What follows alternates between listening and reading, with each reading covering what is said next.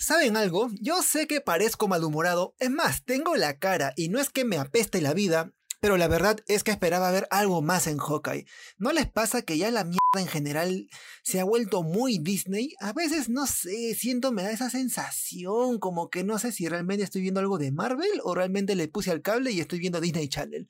En fin, empezamos a la tri, a la tu, a la one, two, three.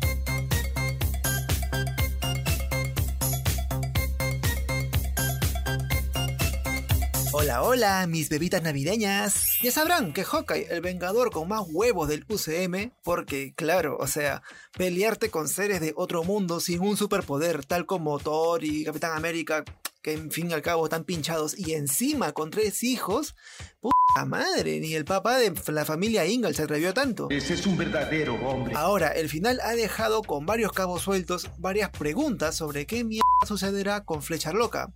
Y donde hay dudas, sabes que este papá lindo hermoso estará para resolverlas con mucho, mucho amor. Así que hoy dedicaremos unos varios minutos en realidad a plantear e intentar resolver esas cosas que próximamente veremos si es que a Marvel le encanta de los huevos en el UCM. A ver, quiero ver si es cierto. Vayamos por lo más inmediato. ¿Habrá acaso una segunda temporada? No lo sé, tú dime. Por lo pronto, no hay nada confirmado, la serie termina así sin más, no hay nada de este mensajito al final de tal héroe volverá. Loki y What If sí tendrán segunda temporada, por cierto, y me parece que Hawkeye correrá la misma suerte que WandaVision. La historia fue planeada para que sea de tan solo una temporada. Hasta que nadie más del UCM diga que se hará oficialmente, pues bueno, solo queda especular. No tengo pruebas, pero tampoco dudas. Ahora, ¿realmente vale la pena una segunda temporada? Esa es una excelente pregunta. La verdad es que hay mucho por donde empezar, teniendo en cuenta que Marvel Studios tendrá más series por realizar. Una de esas es Echo, la supuesta villana principal de Hawkeye hasta que apareció Kingpin, para recordarnos que un villano tan terrible y fuerte puede ser derrotado por una millennial wannabe. ¡Ay, pero qué idiota! Pero, pero, pero, pero, vayamos por partes. Primero, atendamos la historia de Echo en sí. Ah, caray. Eso sí me interesa. Ya sabemos que Marvel está preparando una serie con ella como protagonista. Chévere y bacán con eso, pero ¿de qué trataría si es que supuestamente mató a Kingpin al final del episodio? Bueno, reitero, supuestamente, y eso ya lo analizaré más adelante en el podcast. Rápido, soy un hombre ocupado. ¿Qué pasa con Echo?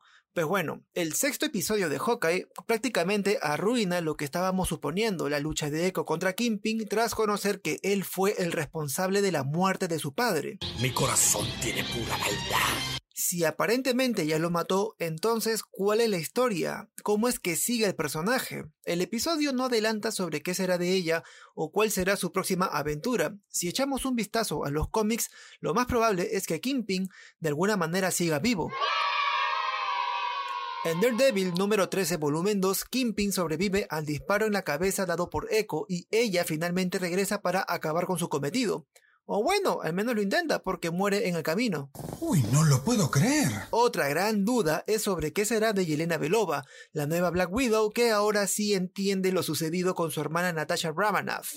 Se va a poner interesante. Quizá Belova acuda donde Valentina Allegra de Fontaine para confrontarla. Recordemos que esta última engañó a Belova haciéndole creer que Hawkeye mató a su hermana. Eso tiene sentido para mí. Y aquí sucede algo que me llama mucho la atención. Hawkeye ni intenta explicarle la verdad a Belova, sino solo insiste que fue la voluntad de su hermana.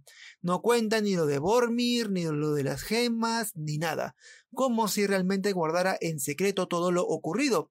Y eso me pareció bastante, pero bastante raro. Anda la osa. O Valentina Alegra de Fontaine tiene la versión equivocada de los hechos, o es que sí sabe qué ocurrió realmente en Bormir, pero usa esa información para alterarla a su conveniencia. Ese detalle de la historia es lo que aún falta precisar. ¡No te lo puedo creer! Así como Belova y Echo, quien tampoco tiene un futuro muy claro es Kate Bishop, quien al final metió a su viejita en cana por ser una...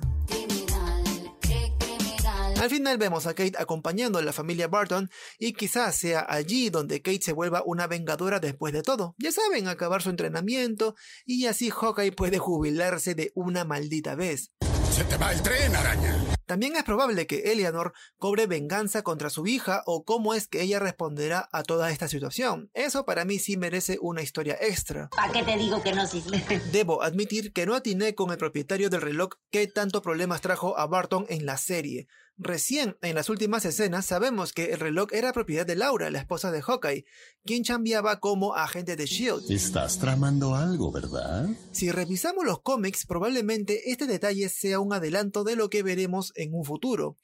Pasa que en el logo de Shield que aparece en la parte trasera del reloj vemos el número 19, es decir, le pertenece al agente 19 que en los cómics es Barbara Morse, conocida también como Mockingbird. Es ella con quien Hawkeye crea los West Coast Avengers, algo que parece cobrar fuerza con los nuevos superhéroes de la franquicia. ¡Cielos, qué macizo! Otro dato que quizá no sea de materia para una segunda temporada, pero sí merece una explicación, es quién compró la Torre de los Vengadores. Solo se sabe que cambió de manos, pero no qué empresa. Primero se especuló que sería Oscorp, pero en No Way Home sabemos que esa compañía no existe. Es más, el mismo Duende Verde lo dice al notar que en esa realidad no está la empresa que él mismo creó. Nada, no hay, no existe. Ah, y si te lo preguntas, toda la pelea en Nueva York sucede después de los eventos de Spider-Man No Way Home, así que para ese entonces nadie sabe que Peter Parker es Spider-Man. ¡Me muero! Ahora la pregunta del millón. ¿Realmente murió Kingpin?